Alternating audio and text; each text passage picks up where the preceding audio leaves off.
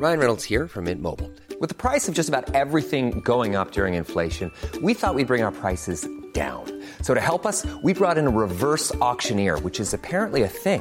Mint Mobile unlimited premium wireless. Ready to get 30, 30, bit to get 30, bit to get 20, 20, 20, bit to get 20, 20, bit to get 15, 15, 15, 15 just 15 bucks a month. So, Give it a try at mintmobile.com slash switch. $45 upfront for three months plus taxes and fees. Promo for new customers for limited time. Unlimited more than 40 gigabytes per month. Slows. Full terms at mintmobile.com.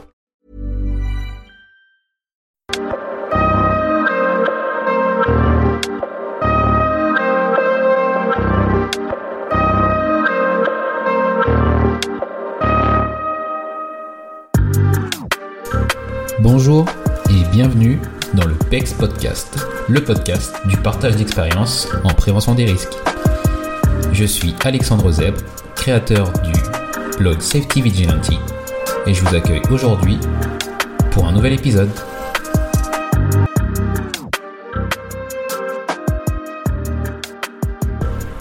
Mon nouvel invité est Michael Mouret. Michael est le vice-président santé, sécurité et sûreté du groupe Sistra.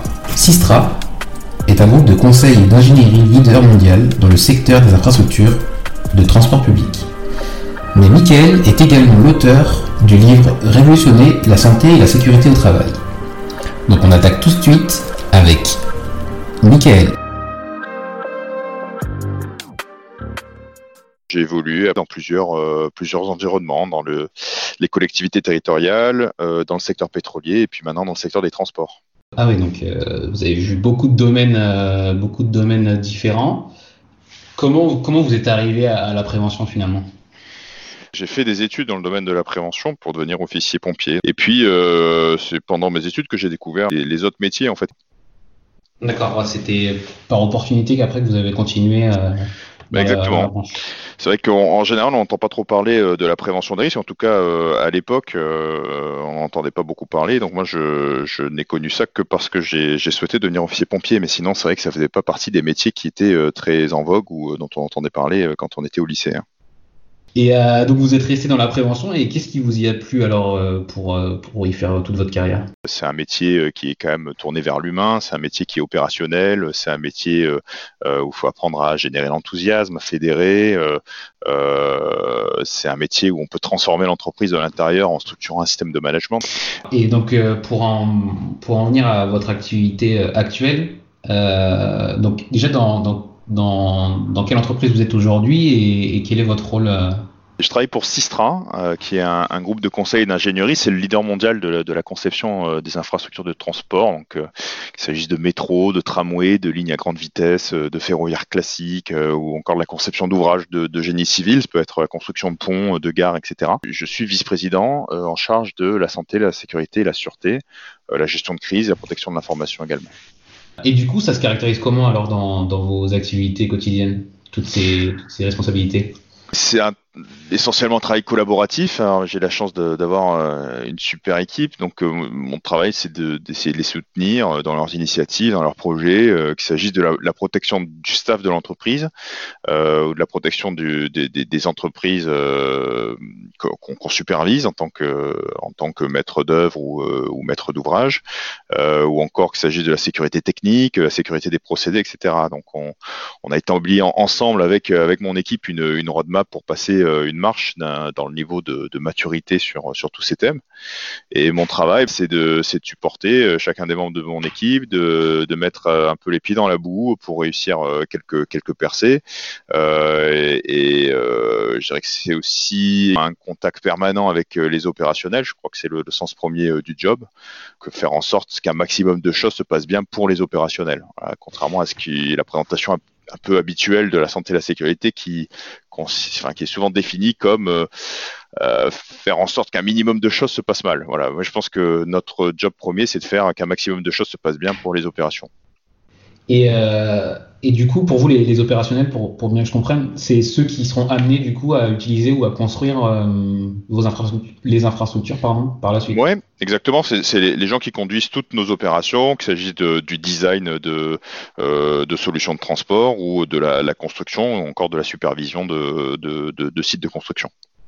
D'accord, c'est même que vous intégrez tout ce qui est maintenance, euh, exploitation habituelle, et choses comme ça, quoi. Ouais, absolument. Ok, d'accord. Je cerne plus, plus clairement cet aspect parce que ça me, ça me parle, mais je ne baigne pas directement dedans, donc je, je vois plus. Ok. Et, euh, et comment vous, vous qualifieriez euh, la culture euh, de votre entreprise là-dessus sur ces thèmes euh, de sécurité de, et de prévention? C'est difficile de définir en, quelques mots une, une, culture. La culture, c'est ce qu'on est, c'est ce qu'on fait, c'est ce à quoi on croit. Donc, bon, c'est beaucoup de choses. Si, si, je devais résumer en quelques mots, je, dirais qu'on a une culture qui est positive déjà, c'est-à-dire euh, on cherche à changer euh, l'image d'une euh, SST administrative bloquante, contraignante, pour plutôt imaginer une SST qui est dans le dans le support, dans la facilitation, dans la coopération, la coordination, etc. après simple, c'est-à-dire une culture comprise de tous. Euh, et une culture responsabilisante, une, culture décentralisée, donc euh, c'est-à-dire donner de l'autonomie à ceux qui font, euh, et bien sûr avec euh, l'autonomie vient la responsabilité. Alors évidemment la, culture elle est, elle est pas euh, parfaite, mais, mais notre culture elle évolue, elle évolue non-stop, et je crois pouvoir dire que l'évolution de l'entreprise elle se fait à pas de géant aujourd'hui. Et euh, du coup, alors, comme vous disiez, elle est, euh, elle, est plus, elle est facilitatrice et elle est, elle est positive. C'est-à-dire que elle est pas, enfin, la, la, sécurité et la prévention, elle n'est pas perçue comme euh, une course, une couche, pardon, de d'exigences supplémentaires. Elle est intégrée dans, dans, vos projets. Ouais, c'est vraiment le but. C'est-à-dire qu'on on, on arrête de, définir la santé et la sécurité comme quelque chose qui se fait en plus, comme une activité, euh, une, activité à côté de l'activité opérationnelle habituelle. C'est effectivement quelque chose d'intégré. Euh, moi, je suis, le premier à vouloir intégrer tout ce qu'on fait. Imaginez une SST qui se crée, euh, qui se crée dans son coin et, qui est définie dans un bureau où, tous les sachants ou un collège d'experts va définir ce qui, doit se faire sur le terrain. En, général, c'est pas, pas quelque chose qui peut fonctionner. Donc, si on veut avoir une, une santé, sécurité qui est vraiment opérationnelle, il faut qu'elle soit absolument intégrée, c'est-à-dire que elle est intégrée à un système de management global de l'entreprise. Et, euh, dans cette euh, dans cette façon de, percevoir et du coup d'animer la, sécurité, il y a, il y a une place pour euh, l'innovation dans votre, dans votre entreprise, une façon de, stimuler un peu les, idées euh, sur ces thèmes-là? Alors ah oui, tout dépend de comment on définit euh, l'innovation. Euh, chez Sistra, euh, on n'a pas développé de gants bioniques ou d'applications prédictives ou quoi que ce soit d'autre, mais pourtant, je dirais que chez Sistra, l'innovation, elle est partout. On, on, cherche à développer l'autonomie et la simplicité de notre système de management, et c'est ça qui mène vraiment à l'innovation au quotidien. C'est-à-dire que moi, ce que j'appelle l'innovation, c'est des petites améliorations, c'est des bonnes pratiques qui, mmh. lorsqu'elles ont du sens, se répandent comme une traînée de poudre au sein, de, au sein du groupe. Euh, et, là, effectivement, on, a euh, des, des, innovations au quotidien. D'accord. Bah, je suis content parce que ça répond complètement à ce que j'avais mis derrière ce, point que je voulais aborder parce qu'en fait, je pense que de nos jours, quand on dit innovation, c'est forcément une application, une euh, quelque chose de tech, de voilà, de développer sur un ordinateur ou autre. Alors qu'en fait, une innovation, pour moi, c'est vraiment une, bah, une, nouvelle pratique ou quelque chose qu'on a identifié mais qu'on n'arrivait pas à, à résoudre.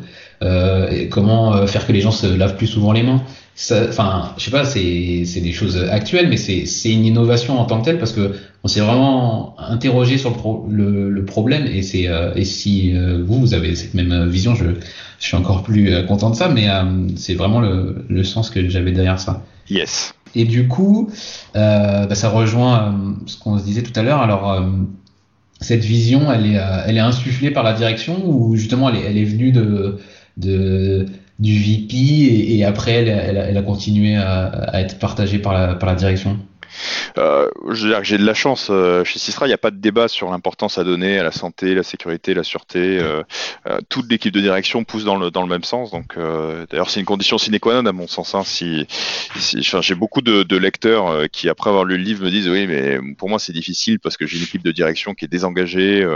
et j'avoue que je suis en empathie avec ces gens parce que, évidemment, on peut faire des choses si, si l'équipe de direction est, est, est pas engagée. Évidemment, on peut, on peut transformer euh, une partie de l'entreprise euh, avec en tout cas ses, proches collaborateurs, etc. Mais, euh, les progrès sont longs, sont lents, ils sont, inégaux et, donc je pense que la condition sine qua non, c'est d'avoir une, direction qui est engagée. moi, je, dois dire que il n'y a pas de débat sur, ça. D'accord. Ça, permet aussi d'avancer plus vite, mais après, enfin, je pense qu'il n'y a, aucun, dirigeant qui dirait qu'il n'est pas engagé, mais quand on lui présente les, choses à mettre en place, il a peut-être plus de mal à, comprendre. Après, il faut le, responsabiliser, hein, mais c'est vrai que Aujourd'hui, je, enfin, je pense pas qu'il y ait de, personnes qui disent, bah non, euh, je veux pas mettre en sécurité mes, employés. Bah, je, déjà, je suis convaincu de ça. Je suis convaincu qu'il n'y a personne, il n'y a aucun dirigeant au monde qui, se fout de la santé et la sécurité de ses employés. Euh, il peut, y avoir des dirigeants, ça, j'ai pu en rencontrer dans ma vie, euh, des dirigeants qui, qui mettent pas le, euh, le curseur au bon endroit ou qui, ont une, stratégie qui peut s'avérer délétère dans le temps. Et ça, je pense que c'est un peu notre rôle en tant que professionnel de, la SST bah, d'expliquer les, les, pièges à éviter, les, les contraintes que peuvent générer telle ou telle attitude. Mais mais, je pense que d'une manière générale, euh, euh, personne n'a d'intérêt à ce que la santé et la sécurité euh, de son personnel soient en jeu. Ça, c'est sûr. Alors du coup, ça, me fait une transition parfaite justement pour le gros sujet que je voulais qu'on aborde. C'est, bah, vous parliez de, placer le bon curseur, le curseur au bon endroit, pardon. donc J'imagine que c'est des choses qui ont dû alimenter votre réflexion et, après je sais pas comment ça arrivé mais enfin, comment, euh, en tant que préventeur et euh, en tant que personne qui, voilà, euh, fait avancer les, domaines de la sécurité et de la prévention, on se dit un jour, finalement, ce qu'il faut, c'est écrire un ouvrage pour, pour, poser, pour poser mes idées. Euh, c'est, à vrai dire, il y a, il y a encore euh, deux ou trois ans, j'aurais jamais cru que j'écrirais un livre. C'est la lecture d'un, d'un, d'un livre sur euh, euh les organisations qui s'appelle Reinventing Organization, euh, qui m'a qui m'a fait me dire, tiens, c'est, effectivement, je suis je suis assez à l'aise avec les les, les, préceptes qui sont, qui sont proposés dans le livre, à savoir euh, que, le savoir il est il est parmi euh, les employés, il n'est pas forcément euh, au plus haut niveau de l'entreprise, que l'autonomie peut, peut, faire faire des miracles, que euh, décentraliser, simplifier un système de management c'est vertueux. et donc cette question là qui me semblait assez pertinente, je, je la voyais je voyais difficilement comment elle pouvait s'appliquer à mon domaine, le domaine de la santé la sécurité au travail, qui était un domaine assez euh, vertical, assez command and control, à savoir, euh, euh, ben voilà, on définit dans une procédure ce que, la, façon dont il faut travailler, les gens doivent l'appliquer. S'ils l'appliquent mhm. bien, on, on, on les, on les récompense. S'ils l'appliquent mal, on les sanctionne. Et c'est finalement la logique avec laquelle j'ai été, j'ai été éduqué. Et je voyais pas comment, avec cette logique qui était, qui n'était pas vraiment basée sur la confiance, on pouvait euh, réussir à, faire tourner une entreprise euh, avec un modèle plutôt décentralisé où la confiance était, était centrale, était une valeur, valeur capitale de l'entreprise, etc. Et, donc, ça m'a amené à, réfléchir, puis surtout à investiguer, à regarder si, certaines entreprises avaient réussi à, mhm. relever ce pari. Et donc, et donc j'ai fait ce, ce, travail dans un premier temps pour moi, euh, et puis euh, quand je me suis aperçu que des entreprises avaient, euh, avaient des bonnes pratiques qui étaient, qui me semblaient vraiment, vraiment intéressantes et vraiment facilement reproductibles, je me suis dit que ça, ça avait un intérêt de, de, le partager au plus grand nombre. D'accord. Et il y a, et moi, ce que j'ai le plus apprécié dans, dans le livre, c'est les, les petits exemples sur les choses aberrantes. Mmh. sur les échelles, les choses comme ça. Il y, en a une qui m'a marqué, c'est celle de l'ampoule, je crois. Euh, ouais, il y a, y, a, y a, pas mal de choses comme ça. Et en fait, en tant que en tant qu'HSE, notamment quand on quand on débute, il y a des choses comme ça qu'on est capable de nous-mêmes de, de, de, de, comment dire de recommander ou, ou pour lesquelles on est prêt à, voilà à prendre position. Et euh, quand on les lit, en fait, je pense qu'il y a une sorte de, de moment où on se met en, en, enfin en recul et on se dit ah ouais mais en fait c'est vrai que c'est aberrant. Enfin, il faut prendre conscience un peu de de, où est l'intelligence et où, la, où est le risque aussi et, euh, et, comment est-ce qu'on est qu'on avance euh, bah, dans, dans, dans, une organisation quoi. Ça c'est euh, hmm. pour moi c'est le gros plus. Hein. J'ai connu dans, le secteur pétrolier euh, enfin, des gens qui, euh, ne voulaient euh, même pas parler à quelqu'un qui était dans, le, domaine de la santé et la sécurité parce que parce que c'était vu comme, le, comme la personne qui empêche de, travailler dans, des, conditions normales ou la personne qui, qui ajoute de la contrainte ou la personne, la personne qui, apporte des obstacles, etc. Il y a quand même une partie réglementaire ou juridique qui, en tout cas moi je le vois dans mon activité, qui prend énormément de place et qui fait perdre du sens sur, sur nos actions. Oui, c'est vrai. Alors, je. Enfin, d'ailleurs, moi, je trouve que ça va un peu au-delà de, la partie réglementaire parce que euh, bah, finalement, la réglementation, elle est, enfin, me semble pas, en tout cas en France. Hein, euh, je travaille dans un groupe international et, euh, euh et donc euh, on n'a pas affaire qu'à qu de la réglementation française. Mais j'ai pas le sentiment qu'en France, la réglementation soit, soit un poids incroyable. J'ai surtout l'impression que, que, que les grands groupes se, se créent euh, euh. se, crée de la contrainte en fait. Euh, souvent, les choses que font les actions qui sont menées par les grands groupes sont des interprétations des, des, textes dont le dont l'esprit n'est pas forcément de, de, de, monter des usines à gaz. Alors, pour le coup, je pense que ça dépend de ça dépend de du contact régulier ou non qu'on peut avoir avec l'inspection et, et l'inspection du travail et le ministère du travail. Euh, pour connaître un peu ce, ce domaine-là. Euh, chez moi, c'est pas mal le cas, donc euh, effectivement, ça nous, c'est un challenge bah, quotidien. Mais après, pour d'autres entreprises, peut-être qu'effectivement, il y a, y a, ce poids de la réglementation qui, qui, paraît plus lointain et qui nécessite pas d'avoir autant de, bah, autant oui, de, de, de d'interprétation, de, de, systèmes mis en place et, et autant de, de lourdeur, effectivement. Mmh on n'a pas vu beaucoup de, chefs d'entreprise euh, en prison parce que, euh, parce que quelqu'un s'était électrocuté chez soi pendant une période de télétravail. Non, alors effectivement non. Mais euh, là, de nos jours, euh, je pense pas qu'il y aura des beaucoup de poursuites, mais c'est possible qu'il commence à avoir beaucoup plus de cas parce que finalement le sujet du télétravail, il, il prend de l'importance depuis ces dernières années, mais là, vu qu'il est presque généralisé à tous les postes en capacité pour, moi, il y, a deux choses. Y a le, pour, rester juste franco-français sur le, sur, le, sur le sujet réglementaire, euh, il, y a, la question de la reconnaissance en accident du travail. Ça reste un enjeu, en tout cas pour les grands groupes, euh, euh qui ne va pas tuer l'entreprise. Et, ce qui, en revanche, sclérose un peu les entreprises et fait, mener des actions qui, euh, qui ont plus trop de sens, c'est le risque pénal. Et là, j'ai peu, peu d'inquiétude si le risque est lié à l'environnement de travail, c'est-à-dire au domicile de la personne. On, se génère un, stress sur, euh, sur un enjeu pénal qui n'existe pas toujours. Mhm. c'est intéressant de voir euh, votre vision parce qu'on n'est pas du tout dans les mêmes euh, organisations et effectivement, je pense qu'il n'y a peut-être pas la même perception par rapport à ça. Mais pour autant, je, je, vois très bien votre point de vue et effectivement, c'est possible qu'il y ait une sorte de je sais pas, on, augmente peut-être le, risque euh, par rapport à ce qu'il est vraiment, et, euh, après on prend des actions qui finalement euh, perdent en, bah on y revient, mais perdent un peu en, bah en intelligence et en, cohérence avec ce qui, est vraiment, risqué.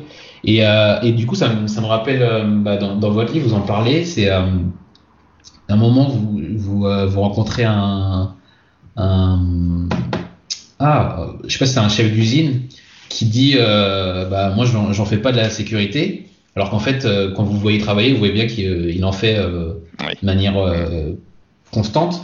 Parce que finalement la, sécurité elle a un peu perdu de, de sens et que lui ce qu'il fait c'est enfin ses actions elles ont du sens mais du coup il veut pas les lier finalement à la, à la, à la, à la sécurité et, je dirais que ça, c'est la faute de l'entreprise, parce que l'entreprise définit la, la, santé et la sécurité comme, euh, comme bien rapporter ses KPI ou, euh, euh, ou comme faire, faire du, du, oui, du, du reporting ou des, des, activités administratives qui ont, qui ont peu de sens pour, pour ces gens-là.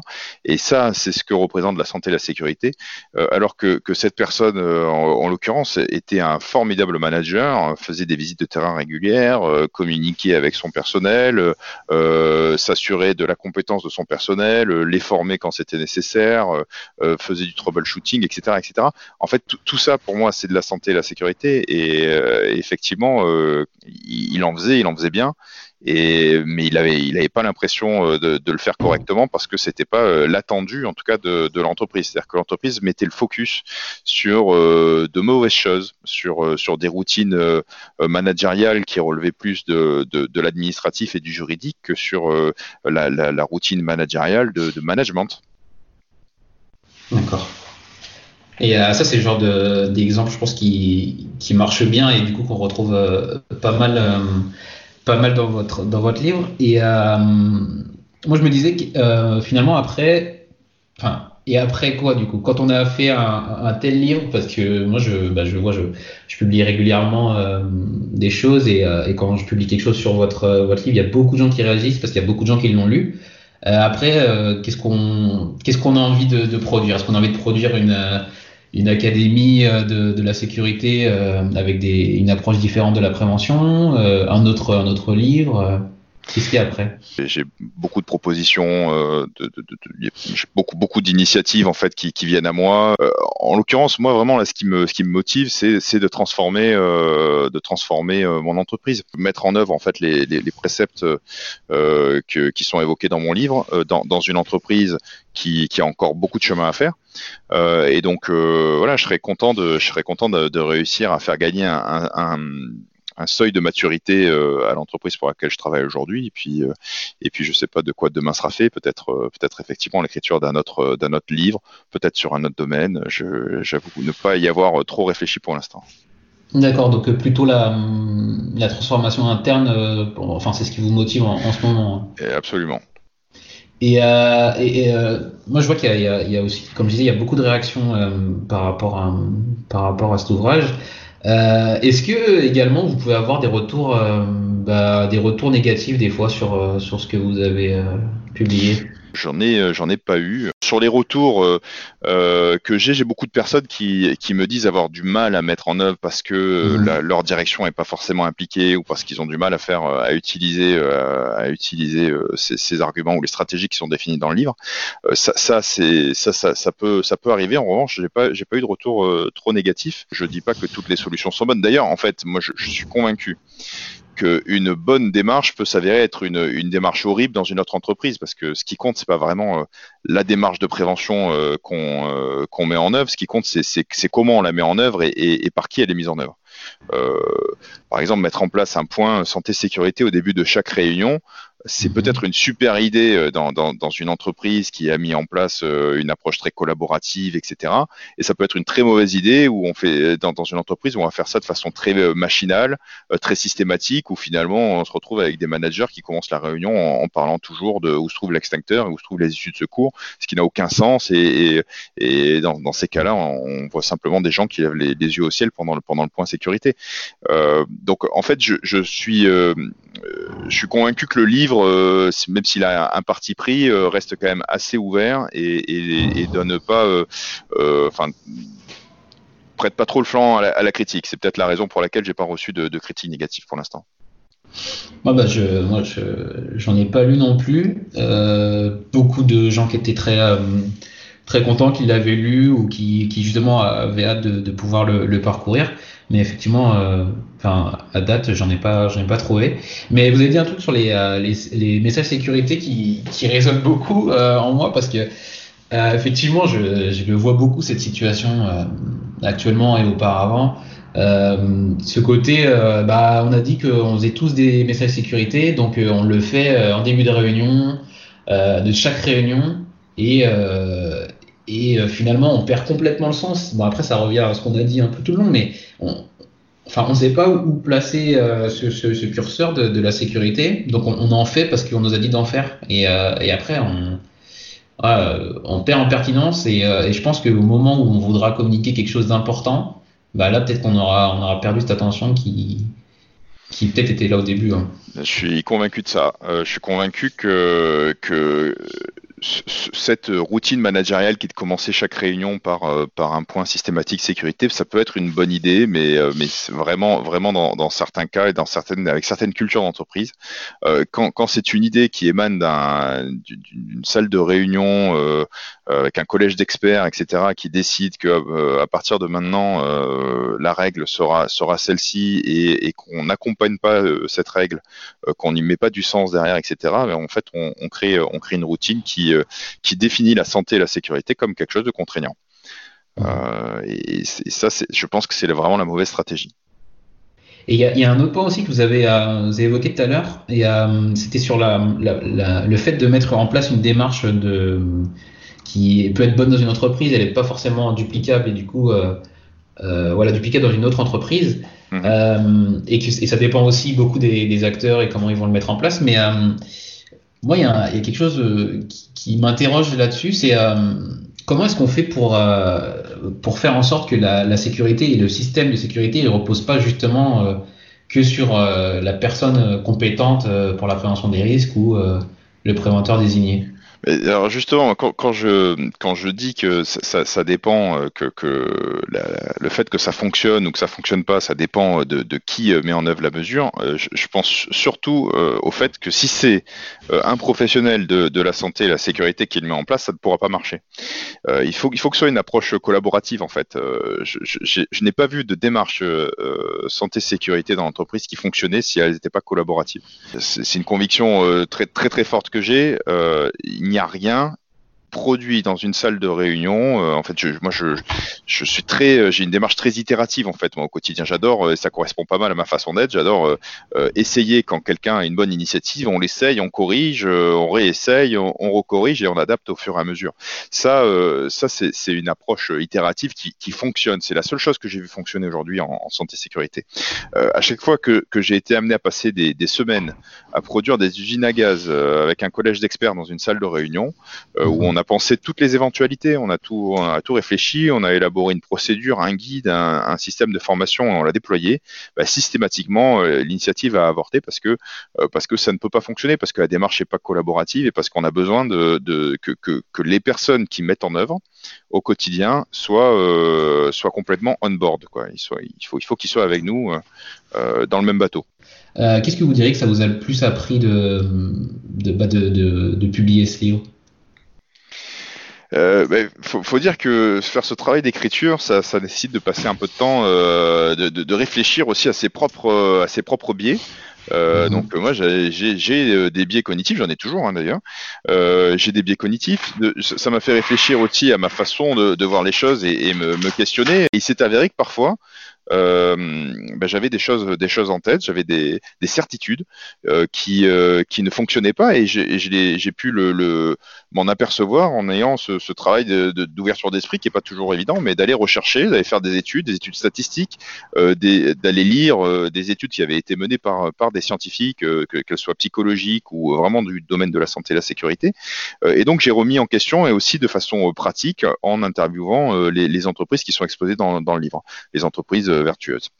Euh, et donc, euh, en fait, ça, a remis euh, en cause beaucoup de mes certitudes aussi. Hein. D'accord. Et, du coup, c'est ce que bah, vous traduisez dans votre livre et ce que vous servez maintenant aujourd'hui pour bah, ce que vous disiez, votre transformation interne. Oui, bien sûr, bien sûr. Ah, cette, ce Rex là, il est, il est, il est, je pense qu'il est important et euh, déterminant dans, la maturité bah, d'une personne et après d'un système. Mais je pense qu'il n'est pas forcément évident de, bah de, s'avouer qu'on a une idée préconçue, qu'elle est potentiellement fausse, et du coup euh, re-questionner après ses pratiques. Oui. À vrai dire, les, premières choses que j'ai draftées sur le livre avant d'aller euh, vérifier chacun des éléments, il n'y a, rien qui ressemble dans le livre final à ce que j'avais euh, drafté euh, dans, dans, la, dans la, première version. Absolument rien. Ah ouais, la mmh. première version, tout est parti à la poubelle. Absolument, oui. Absolument. D'accord. C'est intéressant, ça veut dire que vraiment ouais, vous avez été au bout de, du processus et vous avez tout re-questionné. Exactement. Ok, bah, parfait. on va passer à la partie plus avec des questions plus courtes. Euh, bah, pour construire ce livre et même dans votre euh, parcours, euh, est-ce que vous vous documentez sur des blogs ou, est-ce que vous avez des livres de référence alors j'ai moi j'ai beaucoup lu, pas forcément de blog, mais j'ai beaucoup lu euh, de, livres et d'études, donc euh, pas mal d'études qui sont disponibles qui sont disponibles en ligne. Euh, j'ai lu alors parmi les, auteurs dans le domaine de la prévention des risques que j'apprécie, c'est donc des livres anglophones, mais il y a Sidney Decker qui a écrit pas mal de choses intéressantes. Il y a Todd Conklin qui a écrit Pre, Pre Accident Investigation. Euh, par exemple. Et puis, je, je, veux dire que je lis beaucoup de livres qui sont pas forcément du domaine de la prévention des risques, mais qui, mais qui impactent la prévention des risques. Donc, euh, des livres qui permettent de comprendre un peu la psychologie de l'individu, euh, les comportements, les livres qui permettent de, comprendre comment fonctionne une organisation, les livres sur la conduite du changement, etc. Donc, j'ai lu du Daniel Pink, Fré Frédéric Laloux, Reinventing Organization, je l'évoquais un peu plus, tôt. Des, livres tout simples comme Alerte sur la banquise sont hyper éclairant en fait sur euh, la conduite du changement. Euh, voilà, donc il y a quelques livres euh, qui, font référence. Ils sont tous à la fin de mon livre dans la bibliographie. mais c'est vrai que la plupart d'entre eux sont pas forcément des livres sur la prévention des risques. D'accord. Bah la, partie conduite du changement, bah si elle elle n'était pas liée directement à la prévention des risques, mais pour autant Enfin, quand on réfléchit justement en, mode intégré, façon intégrée, au début, bah, ça, ça, a tout à fait son sens. exactement. Et euh, dans le lot, je ne sais pas si vous, euh, mais je me rappelle plus exactement du titre. C'est euh, c'est sur les injonctions euh, contradictoires. Ah, il faudrait que je retrouve le. Il y a un livre qui m'a été conseillé il y a pas longtemps, qui est vraiment super sur ce qu'on est capable de demander dans une organisation et, et, mhm. et, et la pertinence que ça a. Que, que, je retrouve. Alors, euh, sur ce sujet, moi, je vous en conseille un de Olivier Lajoux, euh, qui était euh, d'ailleurs qui a signé une de mes préfaces, euh, qui s'appelle L'art de euh, l'équilibre. D'accord. Qui, qui, évoque justement toutes les injonctions paradoxales. Ah, ah, c'est peut-être ça. mais du coup, je mettrai les liens dans la description de, de l'épisode. Et ensuite, sur une partie un peu plus outils, outils, euh, je pensais plus outils ou applications. Est-ce que euh, dans votre organisation actuelle, vous, vous utilisez des outils spécifiques? Pas vraiment. Alors, on, on développe euh, évidemment des outils comme la plupart des grandes entreprises, des outils de, de reporting euh, d'événements, de reporting des dangers, etc. Euh, si, sinon, avec mes équipes, j'utilise de, de, plus en plus, et là ça devient, ça devient à la mode par les temps qui courent, des, des, outils collaboratifs comme Teams, que, que, je trouve formidable en fait. On peut y intégrer beaucoup de choses. Mhm. voilà, mais sinon, j'ai pas de, j'ai pas d'outils digitaux en tête qui, qui aient changé ma vie, puisque on est essentiellement sur le travail collaboratif avec, euh, avec les équipes et donc, euh, et donc on se satisfait des outils un peu habituels euh, qui nous permettent de travailler ensemble. Je dis ça parce qu'en fait, à la base, cette question, euh, je la pose parce que euh, je sais pas si c'est tout le monde, mais euh, je vois souvent les, les préventeurs se battre avec des, des feuilles Excel. Et, et quand je vois bah, justement des outils comme Teams, Slack, les Google Docs ou les, des choses qui sont bah, plus collaboratives, pardon, mais aussi bah, plus dans notre euh, dans notre siècle aussi. Ouais, je me demande ouais. comment ça se fait qu'on euh, finalement on soit un peu le parent pauvre à, à ce niveau-là, alors qu'on arrive, on arrive à être innovant sur plein d'autres choses. Ouais, je suis d'accord. C'est vrai que euh, j'essaye de limiter. Alors euh, Excel, ça peut être formidable. Hein. Ça, on, peut, on, peut, faire beaucoup de choses avec Excel, mais, euh, mais c'est vrai que j'essaye de limiter. J'essaye de ne pas avoir un tableau Excel pour chaque pour chaque application. Euh, et effectivement, avec quelques outils collaboratifs modernes, on arrive à faire beaucoup de choses, à partager à partager nos documents, à faire à, à travailler de façon collaborative. Et je, je, je, préfère largement ça à avoir 500 fichiers Excel pour pour, pour gérer pour gérer ma direction. Mmh, c'est clair. Et euh, bah là, justement, en ce moment, euh, ça a encore plus de sens euh, d'avoir un outil comme Teams pour pouvoir travailler, justement, comme vous le disiez, sur quelque chose de collaboratif. C'est, je trouve que c'est vraiment des belles solutions. Ouais, c'est très bien. D'ailleurs, c'est une solution que j'ai découverte assez tard, mais, mais qui, est, qui est formidable. et enfin, sur une partie plus tournée vers, vers l'avenir, euh, comment, euh, bah justement, ça peut-être vous a permis de faire un tour d'horizon, donc euh, votre livre. Comment est-ce que vous voyez évoluer le, métier de, préventeur à moyen et à long terme? Alors c'est pas facile à dire parce que le métier va devenir en fait, enfin c'est ce qu'on en fera en fait. Hein. Donc ça, dépend, ça dépend de, nous tous. Moi, je, je vois, j'ai une nature optimiste. Moi, je vois le métier s'éloigner euh, d'une approche juridique ou, te ou technique euh, pour, pour en faire un, métier tourné vraiment vers l'humain, vers l'opérationnel, euh, un métier qui génère l'enthousiasme, qui fédère et puis qui aide à structurer euh, le système de management intégré de, l'entreprise.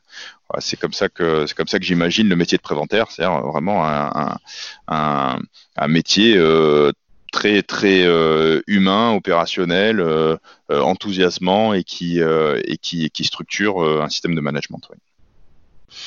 Ok, c'est très très positif. J'espère aussi que ça ça partira dans ce sens-là.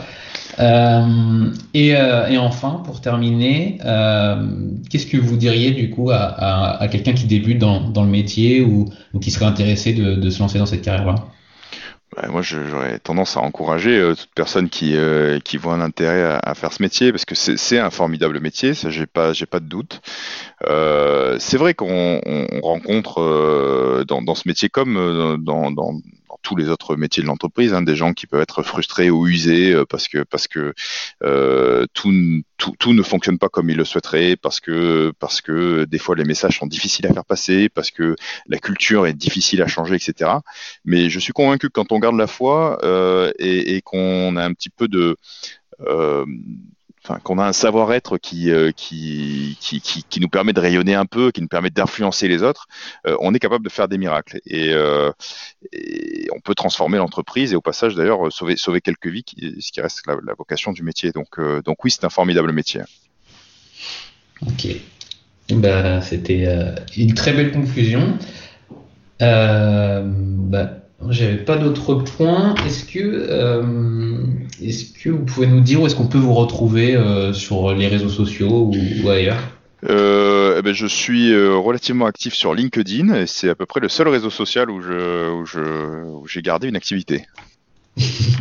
D'accord.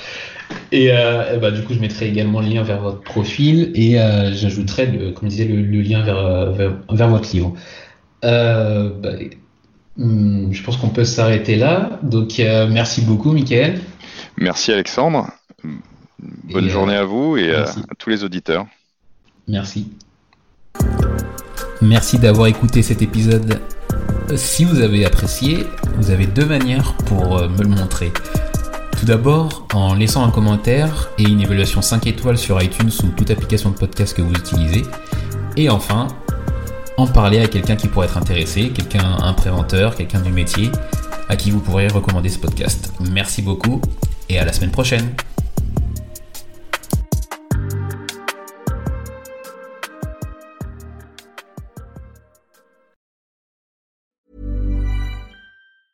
Ever catch yourself eating the same flavorless dinner three days in a row? Dreaming of something better? Well, HelloFresh is your guilt-free dream come true, baby. It's me, Kiki Palmer. Let's wake up those taste buds with hot, juicy pecan crusted chicken or garlic butter shrimp scampi. Mm. Hello Fresh. Stop dreaming of all the delicious possibilities and dig in at HelloFresh.com. Let's get this dinner party started.